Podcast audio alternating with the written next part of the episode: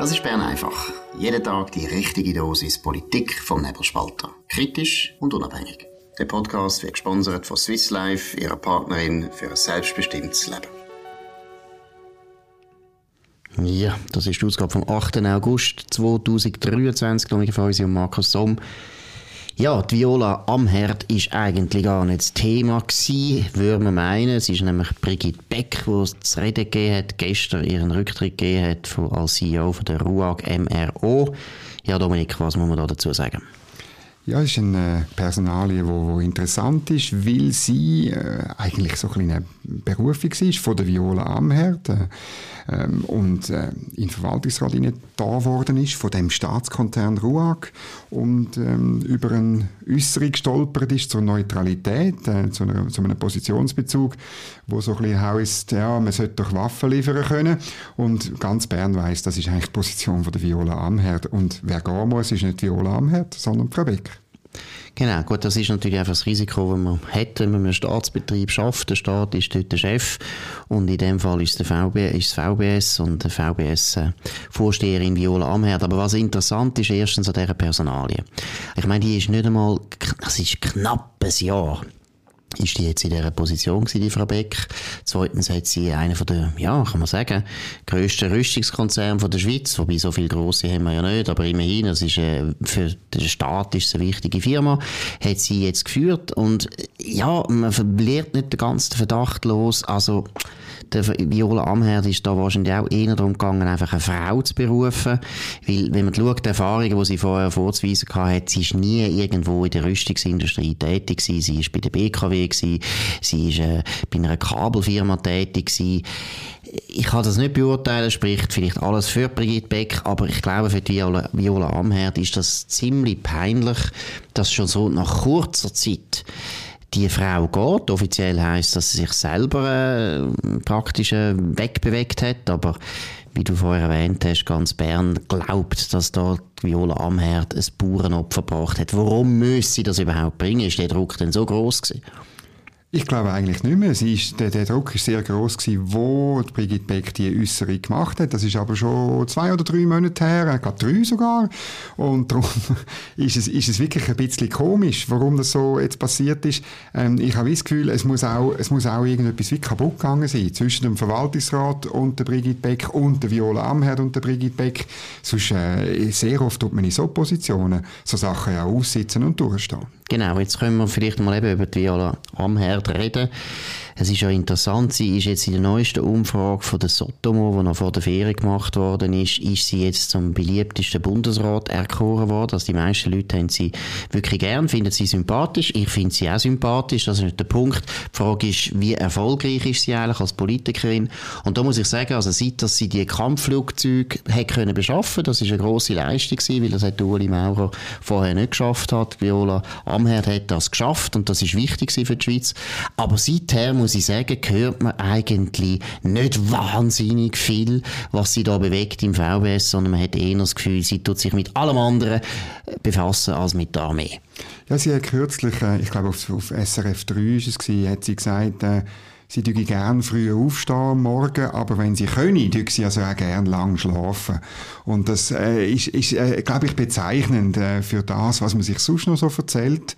Zwar, äh, dass sie jetzt ähm, nicht die Bundesrätin ist, die wirklich nur am Morgen um 4 Uhr Akten wälzt. Äh, es heißt auch, dass sie sehr gerne ist, äh, im Wallis äh, schafft, also wirklich ähm, offenbar hier und da wieder am, schon am Freitagmittag äh, de, de, de, nicht den Chat nimmt, sondern offenbar das Auto, äh, das Bundesratsauto nimmt und äh, zusammen mit ihrer engsten Beraterin äh, sich ins Wallis chauffieren und äh, erst am Montagmorgen wieder zurück. Es soll nämlich auch Bundesräte geben, die schon am Sonntagabend zurückkommen, so in einer Rekrutenschule einrücken, aber das ist glaube ich nicht eben typisch, ist nicht Viola Amherd, obwohl sie Verteidigungsministerin ist. Und ich glaube, was wirklich offensichtlich ist, obwohl sie ja, sie hätte ja können das VBS verloren, jetzt im letzten Herbst hat das nicht gemacht, aber es ist trotzdem offensichtlich, das Militär irgendwie wird das nicht mehr die große Leidenschaft von der Viola Amherd, oder? Es ist nie gewesen und äh, sie hat das Amt müssen übernehmen, weil es ist nichts mehr anders übrig geblieben. Sie hat den Machtkampf verloren im Bundesrat gegen Karin Keller-Sutter. Aber letztlich macht sie alles, ich sage es noch einmal, wo eben irgendwie Quoten in den Sportverein hat sie wollen einführen für Frauen. Das ist nachher abblockt worden, besser gesagt, das ist nicht abblockt worden, das ist einfach untergegangen, weil die Sportverein, wer sich ein bisschen auskennt in der Welt der Sportverein, ist erstens mal festzustellen, die meisten Sportvereine haben heute einfach grundsätzlich ein Problem, überhaupt noch Leute zu finden für den Vorstand von einem Sportverein. Das sind alles ehrenamtliche Tätigkeiten ist heutzutage nicht mehr so beliebt. Also die haben sowieso schon irrsinnige Probleme, dass sie genug Leute haben und wenn es dann noch eine Frauenquote, ich weiss nicht, glaube von 30% oder 40%, ich weiss nicht mehr, was da gefordert worden ist, wenn sie noch so eine Frauenquote erfüllen müssen, dann finden es gar keine Leute mehr. Also das ist dann einfach im Prinzip ein bisschen ausgestorben, die Idee. Dann auch die Frauenförderung, wo der Viola Amherd äh, sehr wichtig ist in der Armee. Aber letztlich muss man sagen, Kopf, wir haben einen Krieg in Europa und wir haben eigentlich andere, grössere Fragen, die man bewältigen sollte. Unsere Armee ist im Ruin. Man sollte wirklich wieder aufrüsten. Es wird auch etwas gemacht, aber bei der Viola Amherd hat man jetzt nicht so das Gefühl, dass das eben ihr wichtigste Ziel ist, sondern sie tut lieber dann auch über internationale Zusammenarbeit reden oder sie tut über die Neutralität ein bisschen äh, lamentieren. Alles Sachen, die nichts bringen, wenn man die Armee aufrüsten will, weil letztlich ist klar, alle Bürgerlichen wollen das und man müsste mit allen Bürgerlichen das machen, aber wenn man natürlich zum Beispiel über die Neutralität die ganze Zeit darüber redet, dann hat man immer die SVP gegen sich. Also eine komische Strategie. Ja, es hat für mich so wie ein roter Faden bei dieser ganzen bei dem ganzen Amt von der Viola Amherd und das ist der Zeitgeist. Es ist unglaublich zeitgeistig, oder? Und das ist natürlich, das ist die Generation von Walliser CVP-Frauen, wo damals in den 90er Jahren eingeschwenkt sind bei der Abtreibungsfrage, oder? Wo gesagt haben, ja, äh, ähm, wir wollen eine Fristenlösung und so weiter. Das ist ihre engste Beraterin, ist das auch, wo so denkt und und und äh, die ist ja schon Beraterin gewesen, ähm, von der ähm, Frau Wittmer Schlumpf ist sie Beraterin gewesen, sie ist im, im SEM gewesen.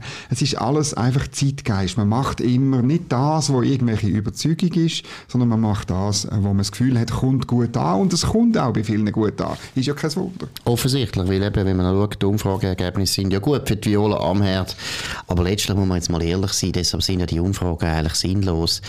Gerade Bundesräte müssen gar nicht so wahnsinnig beliebt sein. Sie werden gewählt vom Parlament, sie sollen einfach schaffen für uns, sie sollen Sachen durchsetzen und sie sind praktisch auf Lebenszeit im Bundesrat. Sie können so lange bleiben, wie sie wollen. Es kommt gar nie vor, dass man abgewählt wird, außer man heißt Christoph Blocher oder Ruth Metzler. Das ist aber unglaublich selten. Also sie können sich wirklich um die Arbeit kümmern, aber nein, sie schauen immer, sind wir jetzt wirklich sympathisch, ist es wirklich gut, was wir machen, kommt das gut an, findet das der Blick gut.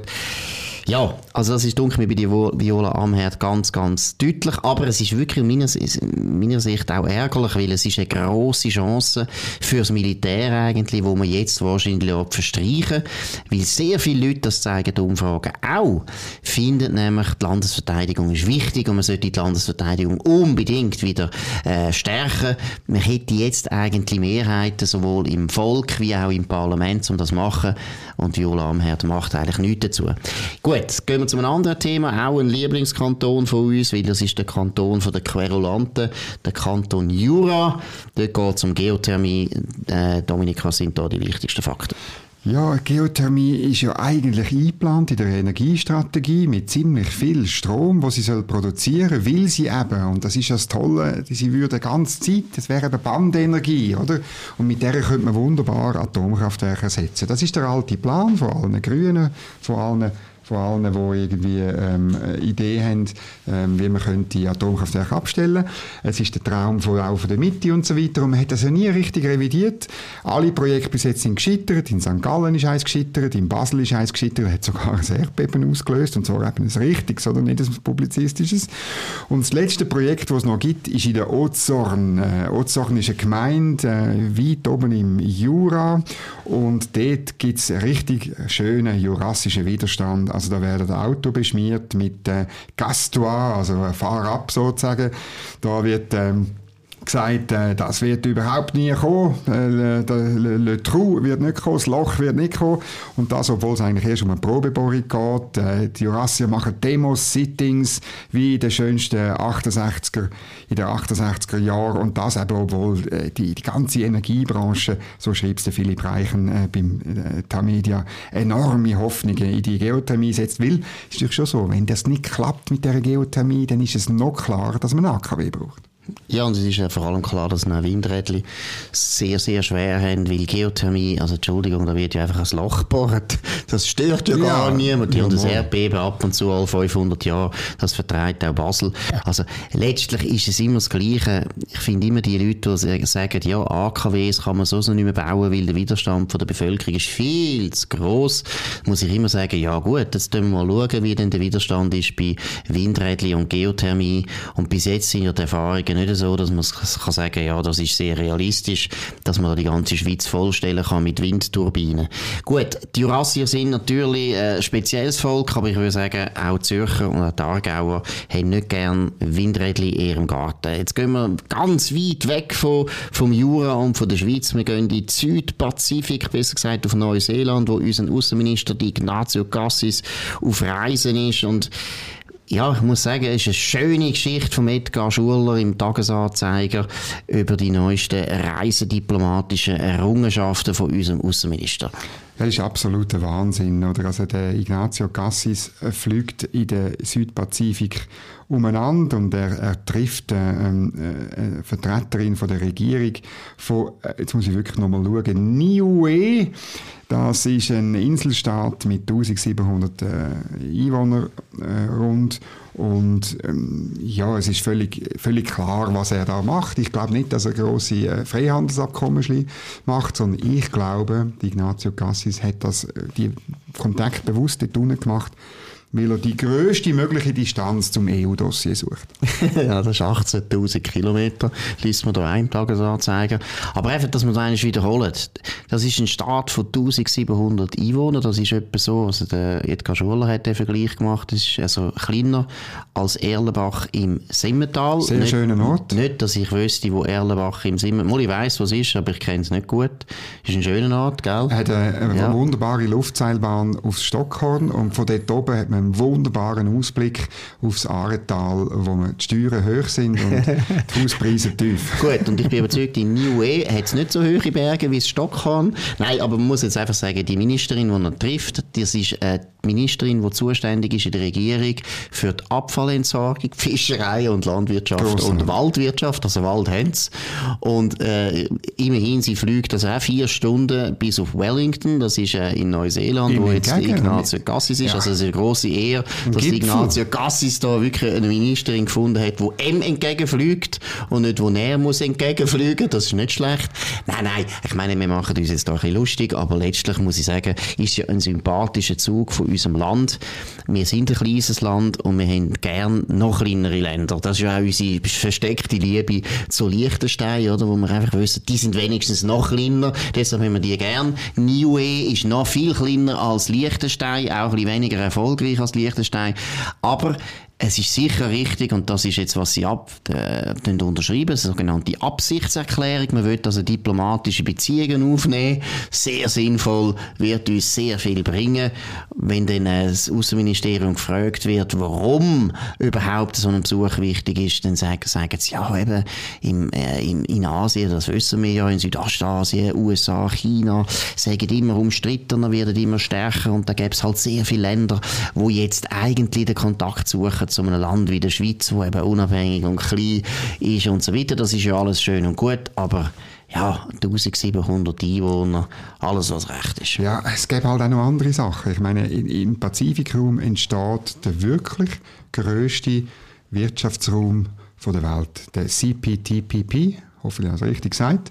Ähm, und ähm, ich weiß jetzt ehrlich gesagt nicht, ob das NIUE dort dabei ist. Wir hoffen es für die, mit, äh, für die Bewohner von dem bewaldeten... Ja, ich für die Abfallentsorgung grossartig. wichtig, oder? Ja, ja, ja. also wir hoffen es, aber noch wichtiger wäre, dass die Schweiz dort mitmachen Und jetzt gibt es vielleicht Leute, die sagen, was, wir sind ja nicht im Pazifik, wieso können wir dort mitmachen? Mal, der, der Raum ist eben offen, Großbritannien ist beitreten, dem Raum.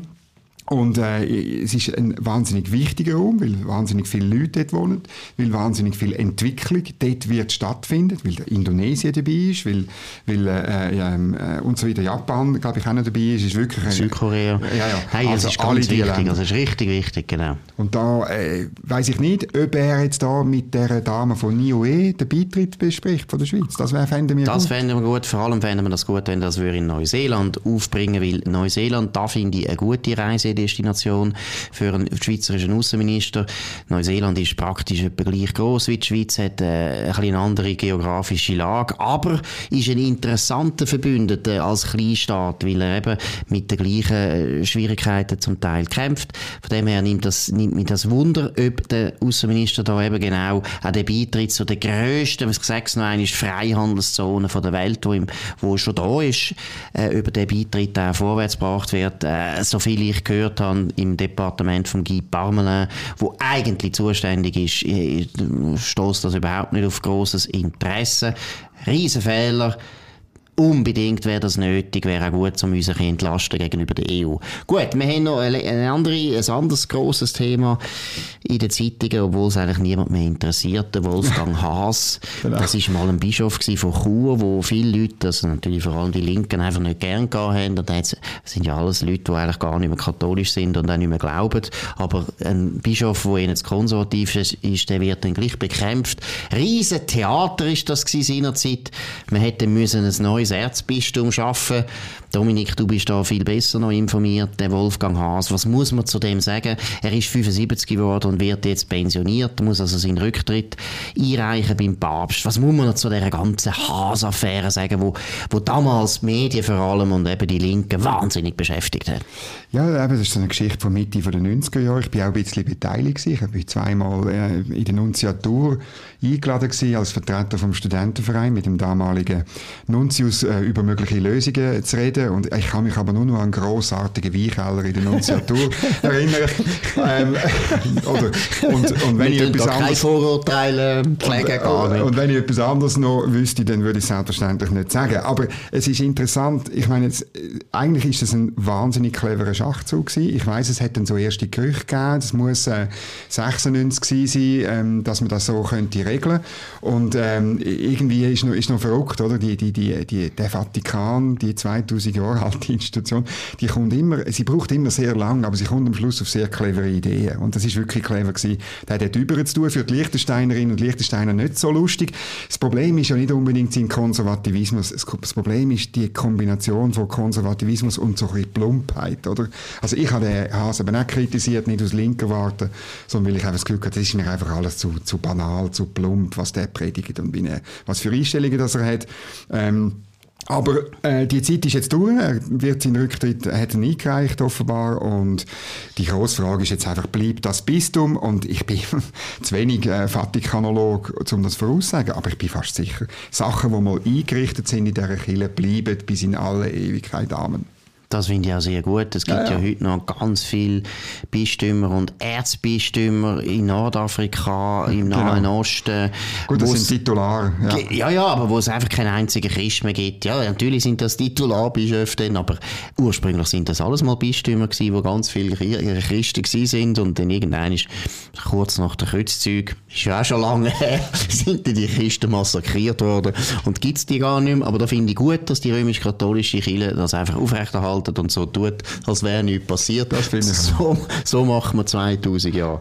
Gut, das war es von Bern einfach. Schwar, Markus. Ah, schon wieder habe ich es vergessen. Gestern habe ich es vergessen. Jetzt Dominik. Ja, was habe ich vergessen? Nämlich die Aktion, die läuft. Und die, die müssen wir doch immer noch unseren, unseren Zuhörerinnen und Zuhörern sagen. Es gibt immer noch die Möglichkeit, aus Anlass von der 600. Sendung ein Jahresabo vergünstigt zu lösen oder das bestehende Jahresabo vergünstigt zu verlängern. Ich finde alle Angaben unten dran verlinkt. Man muss äh, ein, ein, auf, auf, so einen Link klicken, man muss den Promotionscode 600 eingeben beim Einlösen und nachher ähm, kann man bei, äh, das ganz einfach machen, so dass man vergünstigt kann verlängern oder ein neues Abo schließen. Und dann habe ich noch etwas. Ich habe nämlich die Umfrage gemacht gemacht bei den Leuten. Wir haben ja gestern gesungen, wir haben Happy Birthday gesungen, eine absolute Premiere bei Bern einfach. Für den Tom Keller, wir gratulieren nochmal einmal. Genau, Gratulation. Aber ich habe mir dann erlaubt, auf Instagram zu fragen, ob wir äh, bitte mehr davon, ob wir weiter sollen singen, Markus und ich, oder ob wir das lieber sollen... Ähm, äh, auflösen. Und ich bin schon noch, ich bin eine Mischung aus äh, erfreut und schockiert. Stell dir vor, 42 Prozent finden, wir sollen mehr singen. 42? Ja. Ja, das ist zu viel. Also, weil, äh, ich muss jetzt ehrlich sagen, das kommt nicht in Frage, weil meine Frau mich seit 25 Jahren mit sehr großem Erfolg von einer Opernkarriere abgehalten hat. weil, für weil, ich, weil ich nicht geeignet bin für Opern singen. Ja, da würde ich jetzt äh, sagen, ja, was würde ich jetzt am liebsten singen? Ich glaube, am liebsten würde ich wahrscheinlich irgendwie, ja, wahrscheinlich schon Verdi singen. Am liebsten Nabucco Nabucco Soliali, ja, Dorati, oder? Ja, dann kannst du natürlich das als richtigen italienischen Liberalen.